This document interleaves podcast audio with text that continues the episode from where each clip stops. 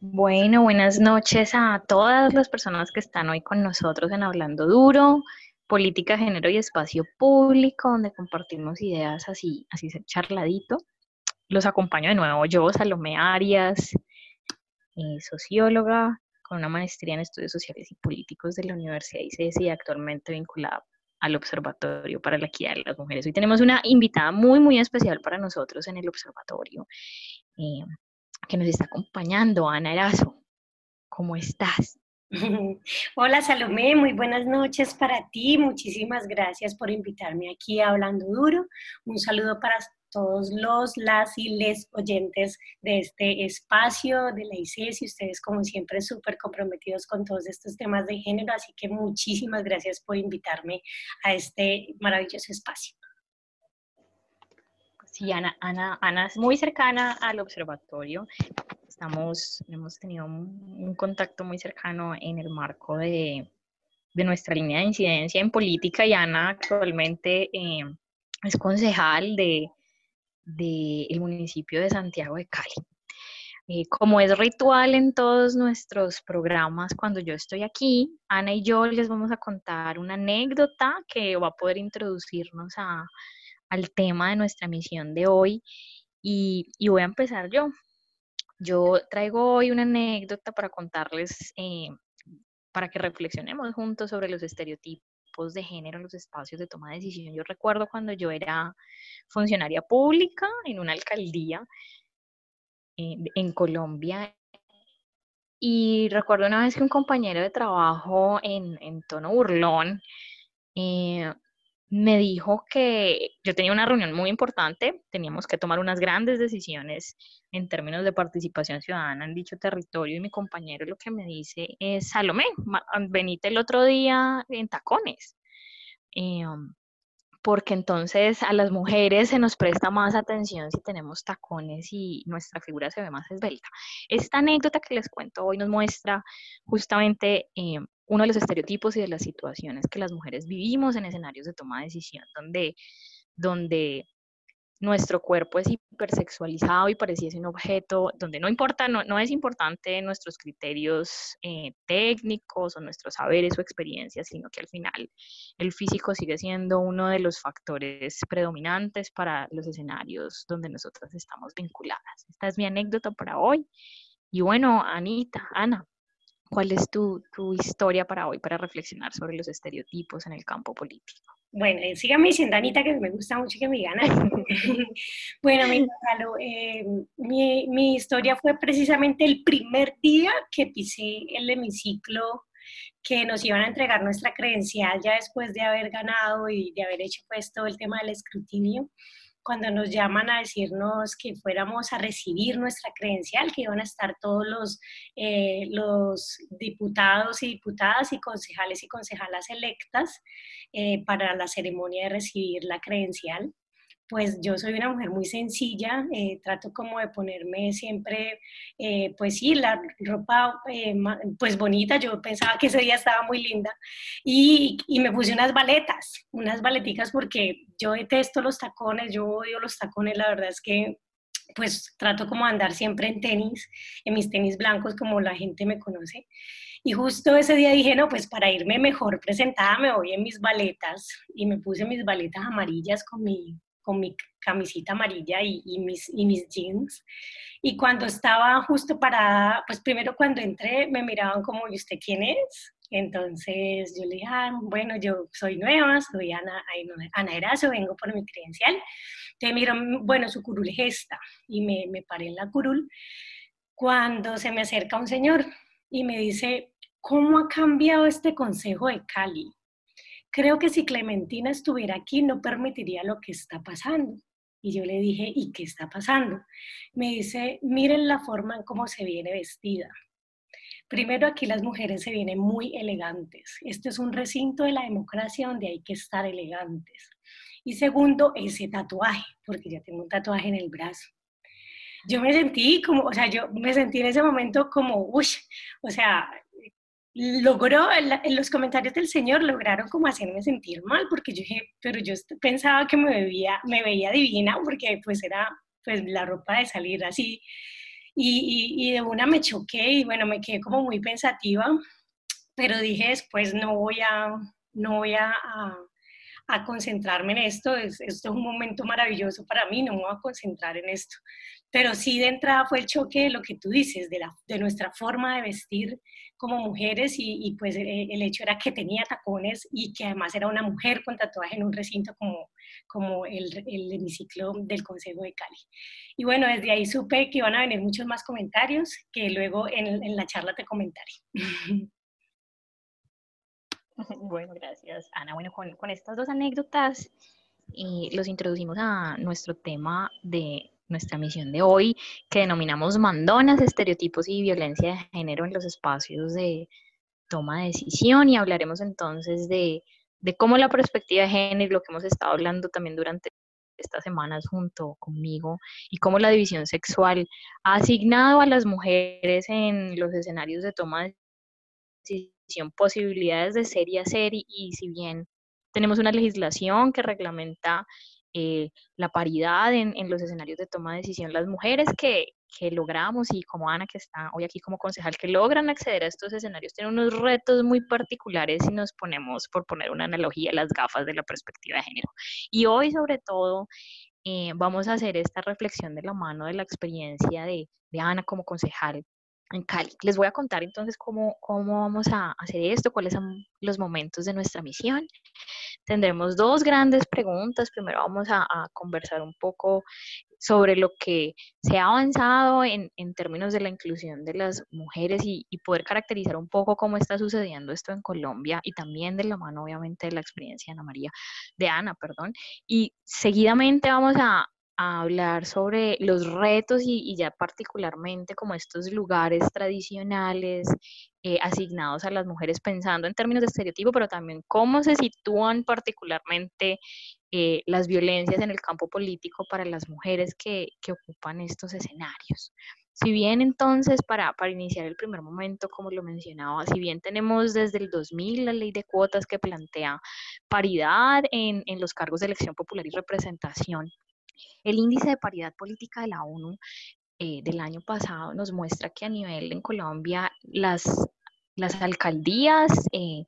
son, eh, tienen una participación del casi 88% de hombres en comparación al 12% de las mujeres. En el consejo, en los, todos los consejos de los municipios de Colombia es igual, más del 80% es,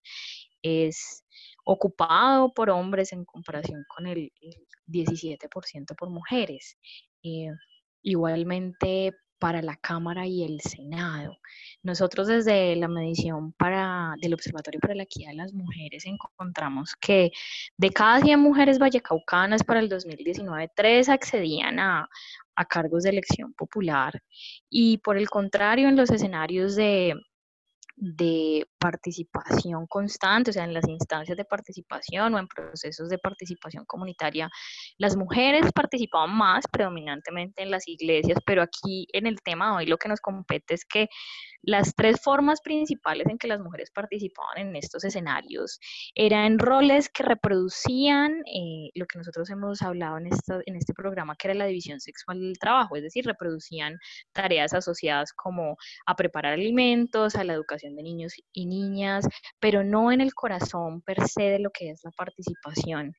que es la incidencia en la toma de decisiones, es tomar decisiones, ahí es donde está el corazón de, la democracia representativa, pero también eh, de la democracia participativa. Entonces hoy, hoy lo que reflexionaremos entonces en, este programa y, y, traigo a colación lo que hablábamos en unas emisiones anteriores y es cómo la división sexual del trabajo, es decir, eh, esta distribución o este acuerdo colectivo que plantea que las mujeres eh, debemos estar exclusivamente vinculadas a, la economía del cuidado o a la parte reproductiva de la vida eh, al interior de los hogares y, cómo entonces estamos excluidas de este escenario. Esto todavía, si bien ha tenido unos avances, sigue teniendo unas repercusiones fuertes en, en nuestras formas de vivir lo político. Como vemos entonces, eh, si bien hay una legislación que sustenta la paridad, los datos más bien nos muestran que siguen habiendo retos eh, y que como les mencionábamos con la medición desde el observatorio también encontramos que, que hay retos incluso para las mujeres que logran acceder a, a estos escenarios de toma de, decisión. Primero porque reproducen tareas que, que están asociadas a la, vida privada o a esta división privada de, nuestras formas de entender el mundo, eh, pero también porque, porque da cuenta de unos retos particulares. Entonces, esto, esto es un poco lo que vamos a hablar y, me gustaría entonces que Ana nos cuente cuáles consideras tú que en este primer momento en entonces los avances o, los logros en Colombia, pero también muy particular en tu experiencia en Cali en términos de la inclusión de las mujeres en, el espacio público, pensando en este momento y particularmente el campo político. Bueno, Salo, entonces mira, voy a contarles, primero voy a contarles más desde la experiencia para luego hablar como de los análisis y la experiencia en dos momentos, la experiencia previa eh, a ser hoy concejala y eh, hoy siendo concejala. Creo que mi primer encontrón con el tema se dio en las elecciones del 2018, cuando íbamos a presentar la lista de candidatos y candidatas al Senado eh, por parte del Partido Polo Democrático Alternativo. Pues también hemos tenido inconvenientes de tipo organizacional desde los procesos como movimientos sociales, pero más en lo político institucional. Me voy a referir a, lo que pasó en el partido en ese momento. Y es que eh, se estaba discutiendo los nombres de las personas que iban a ser los candidatos eh, claramente cuando se definen ya las posiciones de los candidatos, es decir, de los, eh, de los que hoy son los primeros cinco senadores de nuestro partido, eh, se toma una foto el día de la inscripción y el día de la inscripción había una foto de muchos hombres, muchos hombres. Entonces, cuando publicamos la foto, no, yo en ese momento no era consciente de esa foto, cuando publicamos la foto, claro, eh, muchas de nuestras amigas compañeras de los procesos feministas nos empezaron a decir que por qué una foto de tantos hombres y no había ninguna mujer en esa lista. Y em, me voy yo a mirar la lista y cuando miro la lista resulta que todas las mujeres estaban en los últimos lugares. Es decir, de 101, de 101 personas que tenían que inscribirse para esas listas, las últimas eh, eh, más o menos 30 personas que eran, era la ley de cuotas estaban las mujeres. Y yo quedé muy impactada porque claramente esa lista se habían metido las mujeres única y exclusivamente para llenar la ley de cuotas, para llenar ese 30% que nos exige la Comisión Nacional Electoral. Y yo empecé como a decir, bueno, ¿por qué nosotras como mujeres, que además somos las que somos las líderes eh, y lideresas en los territorios, ¿por qué, por qué, pues, ¿por qué nos ponen solamente para rellenar esas listas? Y creo que ahí fue donde yo empecé a decir, nosotras también podemos hacer el ejercicio. Nosotras somos las reconocidas en el territorio. Nosotras somos las que vamos y buscamos el voto incluso en los territorios. Entonces, ¿por qué no nosotras podemos hacerlo? Eh, eh, en ese momento me di cuenta que habían dos falencias, una de parte, pues, eh, sobre todo de la, de la falta de toma de decisiones nuestras, pero dos, sobre todo el partido, de cómo un partido pues no impulsa a las mujeres a que hagan parte de estos ejercicios, sino que solamente nos tienen en cuenta para llenar los listados del 30%.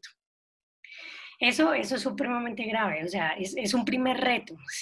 El primer reto es que si bien aquí hay una ley hay una ley del 30% que nos dice es que las listas deben estar conformadas por un 30% de mujeres, eh, pues eh, claramente los partidos no están haciendo mucho para que las mujeres seamos partícipes de ese tipo de escenarios. Ahí hay que hacer un llamado eh, a la organización política como tal, porque muchas de nosotras que somos las líderes, que estamos en los espacios, pues también tenemos muchas inseguridades y pues no hay como una escuela de formación interna que nos diga ustedes también pueden. Entonces eso, eso ha tenido que venirse transformando. Incluso en el último seminario del Polo Democrático dejé una ponencia en clave del tema porque sumado a que no estamos, eh, eh, por ejemplo, siendo senadoras eh, o representantes a la Cámara, pues también le sumamos que no, los hombres que están ahí no están llevando a cabo nuestras agendas. Entonces eso es más grave todavía, porque bueno, digamos que, que estamos, pero no quedamos, pues, entonces cuáles son las agendas de las mujeres que se están viendo representadas en esos espacios. Ese es un primer reto a saldar. El país no condiciona, no pone las condiciones para que las mujeres hagamos política eh, y los partidos políticos tampoco. Entonces ahí, y más los sectores de izquierda, pues que estamos hablando del feminismo y, de la construcción de un país anticapitalista y antipatriarcal. Entonces ahí hay un primer reto. Eh, ya siendo eh, concejala, eh, uno se encuentra con varios retos, eh, como lo que les contaba ahora, pues, de, del que el, estar en estos espacios institucionales te determinen hasta tu vestimenta o hasta las formas de usar tu cuerpo, como no tener, por ejemplo, tatuajes, porque muchos me han dicho, ay, como que no se vaya a hacer más tatuajes, no y menos, o si se los va a hacer, hágaselo donde no se le vea. Yo digo, bueno, esto yo hago caso omiso porque pues ya decidí hacer caso omiso, pero otra de las visiones que se tenía cuando llegamos al consejo es, ay, por fin se puso lindo el consejo. O sea, por fin van a haber mujeres lindas en el consejo, como si fuéramos únicamente el rostro bonito de esos espacios. Debo decir que en el consejo de Cali, de 21 curules, solamente 7 somos mujeres. Y esas siete curules, pues eh, a veces se sostienen, a veces se gana, se gana o se pierden esas curules, pero no logramos avanzar un poquito más allá. Eh, con esas siete mujeres lo que hemos hecho pues es darle empuje a la Comisión Legal eh, para la Equidad de Género, a la equidad de la mujer, pero que, que siento que aún sigue faltando mucho. Otro debate importante que me parece que es un reto es que el mismo país se dé cuenta de que no basta únicamente con el 30%, sino que necesitamos hablar mínimamente de paridad, de paridad eh, incluso no solamente del 50-50, porque pues sabemos hoy, por ejemplo, que el gobierno nacional tiene una paridad en el ministerio, sino también de impulsar las agendas en ese tipo de espacios. Entonces creo que ahí hay un debate bien importante. Y algo frente a lo que tú decías eh, de, lo del, de, lo del, informe de Atenea Colombia, eh, la hora de la paridad, es clave y es que aún seguimos con el imaginario en la ciudadanía de que las mujeres no estamos listas. Entonces yo me acuerdo mucho que cuando estábamos en campaña, a mí a veces se me quebraba la voz de la emoción y siempre que salía de los espacios mi equipo me regañaba y me decía, no puedes llorar, no puedes llorar porque eso muestra debilidad. Y yo decía, pero es que no soy débil, simplemente estoy emocionada como mujer eh, de ver, por ejemplo, tanta gente. A mí se me, cuando veía espacios con mucha gente apoyándome a mí, o sea, me daba mucha emoción. Y me decían, no, no puedes llorar, no, eso va a demostrar debilidad, no, con toda la pena del mundo hay que, hay que darnos un debate frente a eso de que si una persona llora entonces es débil o si una persona, una mujer sobre todo, se enfermó entonces es débil y no sirve. Yo creo que eh, lo que dice ese informe es que eh, lo que más siente la sociedad es que las mujeres no estamos listas y, creo que hemos demostrado que sí estamos listísimas para cualquier tipo de, eh, de ocupar un cargo o incluso ocupar cargos institucionales. No, así es. Y creo que Ana, con tu intervención, como que mientras te escuchaba, yo creo que lograste hablar de tres grandes estereotipos que las mujeres nos enfrentamos en el rol, nuestros roles en el campo político. Yo el primero, mientras te escuchaba, lo denominé la mujer Barbie, ¿no? La decorativa, esto que decías que la cara linda, la mujer Barbie es la mujer eh, eso que es decorativa, que está para que los escenarios de toma de decisión se vean más bonitos, pero también la mujer Barbie, yo lo podría asociar a la mujer sin experticia, ¿no? Un poco, un poco el objeto decorativo no, no tiene mucho que aportar ni que pensar, podríamos eh, les, les, traigo a que recordemos, por ejemplo, la técnica del planning. Yo lo viví constantemente en mi rol como funcionaria. Yo podía llevar cinco años estudiando un tema y yo creo que no, no sé si a ti te ha pasado, pero yo sentía que a veces la garganta se me secaba. Esto que yo quería hablar, pero, pero literal no podía, no me dejaban. E, ellos eran los expertos más allá de que, de que yo fuera una persona que tuviera una experticia en, en este tema. Entonces creo que un, gran estereotipo de, de las mujeres cuando ingresamos al campo político es superar esta idea de mujer Barbie, donde como lo mencionábamos Ana y yo desde el inicio, hipersexualizadas eh, y que tenemos que estar en unos cánones establecidos de lo que las mujeres son en sus formas de vestir, pero también en las formas en, en, los tatuajes. Ana también nos mencionaba muy bien esto y como si nuestra función fuera fuera decorativa. Y el segundo, el segundo estereotipo que me parece que es, es central, eh, que lo mencionas, es, es, es esta mujer, las mujeres como como irracionales o hipersensibles, ¿no? Y había algo, La, sí, había, había algo que yo reflexionaba en torno a esto y es esta, esta imposición de la masculinización de los liderazgos. Creo que hay una discusión bien, bien interesante para darnos y es, y no sé si, si tú de pronto nos puedes contar desde tu experiencia ahora,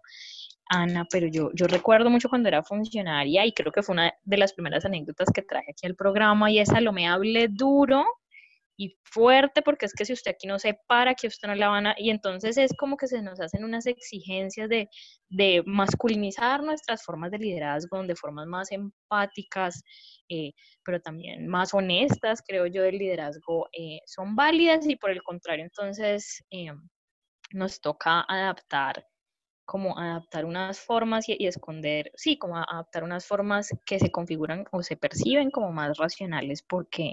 porque la, la única forma de liderar entonces pareciera la masculina. Y yo, por último, quisiera cerrar con, un último estereotipo y es, es que las, mujeres las mujeres que cuidan. Entonces, como, como si nuestros roles en estos escenarios estuvieran asociados justamente a una extensión de lo que hacemos en nuestra casa. Yo, yo no sé si a ti, Ana, te pasó, pero yo recuerdo también cuando era, cuando era funcionaria esta idea tan dura que les daba de que yo liderara un proceso. No sé si a mí me preguntaron, tengo una anécdota De, un hombre, un asesor, eh, evitemos nombres, de un asesor que me conoció y él estaba muy aterrado, pues porque yo primero socióloga, mayuna, con unas, yo hiper como sencilla también, como con unas formas no, no tan formales o, tan interiorizadas de, de, lo que era el mundo público. Y él me vio a mi jovencita y me empezó a preguntar cuántos posgrados yo tenía, porque, y me decía que él tenía muchos y, y, y esta idea eh, sin, sin eh, esta idea de que estábamos, o sea, como que era extraño que una mujer pudiera estar liderando el proceso, ¿no? Él, me ubicaba eh, como en estos estereotipos de las actividades del cuidado de los otros, la que les organiza las agendas, sí, pero, pero era muy extraño en mi caso, hace ya casi cinco años atrás, ver a una mujer muy joven eh, liderando unos equipos, pues como un gran equipo o un gran proceso. Entonces, creo que estos son como los tres grandes estereotipos que, que Ana con su sus experiencias nos ha podido plasmar, la mujer Barbie, la mujer que cuida y la mujer sensible, eh, que creo que, que, son estos grandes retos para las mujeres en, en el campo político. Eh, y bueno, ahora un poco desde tu experiencia también, Ana, cuéntanos eh, ¿qué, ¿qué, otros retos consideras tú particularmente para el campo local en términos de, de equidad o para romper estos, estos estereotipos en el campo político? Bueno, em, yo creo que es importante, Salomé, resaltar eh, que necesitamos desde esa eh, Comisión de la Equidad para la Mujer hacer esfuerzos dobles en función de poder también preparar a las mujeres para ser parte de estos espacios. Siento que aún eh, no, no, se logra como consolidar eh, una, una, escuela fuerte de mujeres. Yo sé que desde la Subsecretaría de Género se viene haciendo una escuela anual, creo que es la de travesías. Bueno, una escuela anual, pero, pero yo siento que es necesario que, que con nuestras experiencias desde el Consejo de Cali también podamos impulsar la participación política de la mujer. Insisto, muy interesante los avances que se han venido dando, eh, eh, incluso desde lo que fueron las sufragistas para nosotras, que, que nos abren ese, ese, espacio para poder participar, pero, pero necesitamos avanzar más allá, necesitamos hablar de paridad, una paridad, insisto, que no debe ser únicamente en el 50-50, porque me parece que eh, a veces hay, hay mujeres que se quedan solamente en esa en esa, en esa cuestión de que, ay, sí, no importa si, si, si no tiene las, o sea, como que no importa porque es mujer, yo voto igual por ella porque es mujer. No, tenemos que también ver que pues vamos a votar por esa mujer porque también además de ser mujer, pues también va a plasmar las agendas políticas de las mujeres, de los temas de género, que eso no siempre pasa. Entonces creo que hay mucho por transformar Eh, nosotros incluso pues venimos haciendo como todo un análisis de las leyes que existen para poder aterrizar como normativas en nuestra ciudad en donde se pueda no solamente hablar de temas de feminicidios, eh, de, de lo, del acoso callejero, bueno, no solamente eso, sino también de impulsar espacios políticos para la mujer, que entiendan que las juntas de acción comunal tenemos mucho por hacer como mujeres, que en las, en las HAL tenemos muchos que hacer como edilas, que necesitamos más mujeres en el Consejo de Cali, que necesitamos incluso conocer una mujer alcaldesa en nuestra ciudad y que tenemos que avanzar hacia allá. Entonces, siento que no es solamente un, un, tema de ley, de, de, decir, ah, entonces que si mañana salga una ley que, que diga que entonces no es el 30%, sino el 50%, sino también de empezar a hacer una transformación social de que nosotros las mujeres también podemos ocupar esos espacios y eso no es solamente de una como mujer, de la organización política, del partido político como tal, sino también desde las instituciones. La institucionalidad hoy tiene un rol bien importante en poder consolidar esos eh, espacios de gobierno abierto, esos espacios de consolidación de escuelas de gobierno con un alto empoderamiento de las mujeres para que seamos parte de estos espacios políticos es una, una, discusión también social y, y, y, de, de, debate ciudadano eh, en ello. Y por último, también decir que mm, cuando hablamos de los planes de desarrollo, de, de, las líneas, de los lineamientos, clave, clave, clave decir que la mujer no es solamente un eje, que la mujer es trans, o sea, todo el tema, el tema de mujer y género es transversal a, construir una ciudad como tal. Y, creo que ahí está como el debate que tenemos que seguir imponiendo eh, en todo sentido. Que, que hablando desde lo anecdótico, Menos mal hasta ahora no hemos tenido como ningún espacio en que los concejales nos irrespeten en ese sentido, todo lo contrario, siempre han reconocido mucho en las diversas posturas ideológicas lo que somos ahí las mujeres que estamos ahí, que además no lo hemos ganado pero que, que volviendo a lo, a lo, anecdótico, entonces cada vez que hablamos duro, entonces está enojada o ay, se le salió el toro, como los comentarios a veces que suelen pasar, pero que hasta ahí ha llegado y que no ha sido eh, hasta ahora irrespetuoso, eso hay que reconocerlo, y que así tiene que ser siempre por parte pues, de nuestros colegas. Bueno, no, gracias Ana por esta interesante conversación y creo que cerramos con una reflexión eh, muy importante que, que nos mencionabas en tu intervención y es es la necesidad de personas en lugares de toma de decisiones, pero también agendas que deconstruyan, socaven, critiquen, replanteen eh, esta distribución o estos roles que nosotros traíamos esta noche como, como icónicas. Y creo que hay, hay un punto interesante que, que, me gustaría que reflexionáramos ya para terminar y es, es también Hace poco una concejal de otro municipio del Valle del Cauca nos, nos, nos buscó en el Observatorio para la Equidad de las Mujeres porque ella estaba viviendo unas violencias muy particulares en su escenario donde, eh, donde las mujeres, y yo creo que si pensamos en nuestras alcaldesas actuales, en, en este estereotipo de mujer Barbie, cuando las mujeres estamos en, en estos escenarios públicos, nuestra vida sexual, nuestra apariencia sigue siendo como el eje de de nuestras críticas. Creo que, que Ana, con, con, esta gran reflexión, podemos terminar la necesidad entonces de, de incorporar estas reflexiones en el campo político eh, y, la importancia de socavar y, y, sobre todo incluir a las personas con agenda y con, con una perspectiva de género para, para socavar y, y, trabajar en pro de la deconstrucción o, eh, de estos estereotipos de las mujeres en, en el campo político. Yo te muchísimas gracias por, por haber respondido a esta invitación. Creo que eh, es, un gran, es un gran reto para todas las mujeres y todas las personas que te estamos escuchando y muchísimas gracias por acompañarnos en nuestra misión de hoy. Bueno, Salomé, muchas gracias a ti por la invitación. Yo me voy diciendo que espero que cada una de las mujeres que escuche este, este programa se anime a participar políticamente, se anime incluso a preguntarnos sin miedo a que lo haga, que impulse. El año que viene son las elecciones de juntas de acción comunal. Eh, nos preparamos para elecciones también en el 2022 eh, de Congreso y Cámara, así que mujeres, necesitamos más mujeres como ustedes en estos espacios. Si necesitamos como eh, formarnos a hacerle, pero, pero aquí cuentan con una aliada, una aliada para poder seguir construyendo más liderazgos de mujeres en la política. Y bueno, aquí estamos a sus órdenes como Curulu. Eh, un gran abrazo y, y gracias a ti, Salomé, por este espacio tan bonito y aquí estamos para ustedes también. Bueno, gracias Ana, gracias a todas las personas que están conectados con nosotros esta noche en Hablando Duro. Los invitamos a que nos sigan en nuestras redes sociales semillero-gpiep y los invitamos entonces a, nuestra próxima sesión, el próximo lunes de 7 y media a 8 de la noche. Un gran abrazo Ana y,